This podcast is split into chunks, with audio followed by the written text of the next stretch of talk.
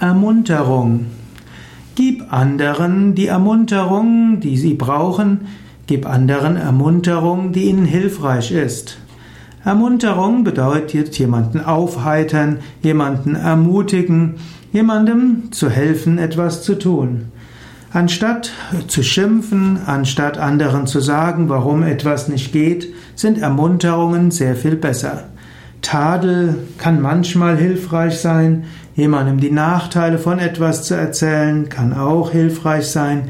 In den meisten Fällen ist eine Ermunterung besser.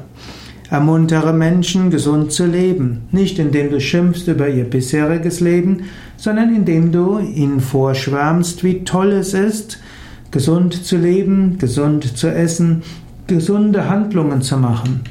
Wenn du Menschen erzählen willst, wie toll Yoga ist, dann verbinde es mit Ermunterung. Probiere es doch mal aus. Mach mal eine Yogastunde mit. Praktizieren ist besser als nur drüber sprechen.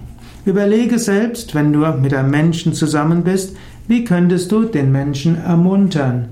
Wie könntest du ihm helfen, indem du ihn positiv motivierst?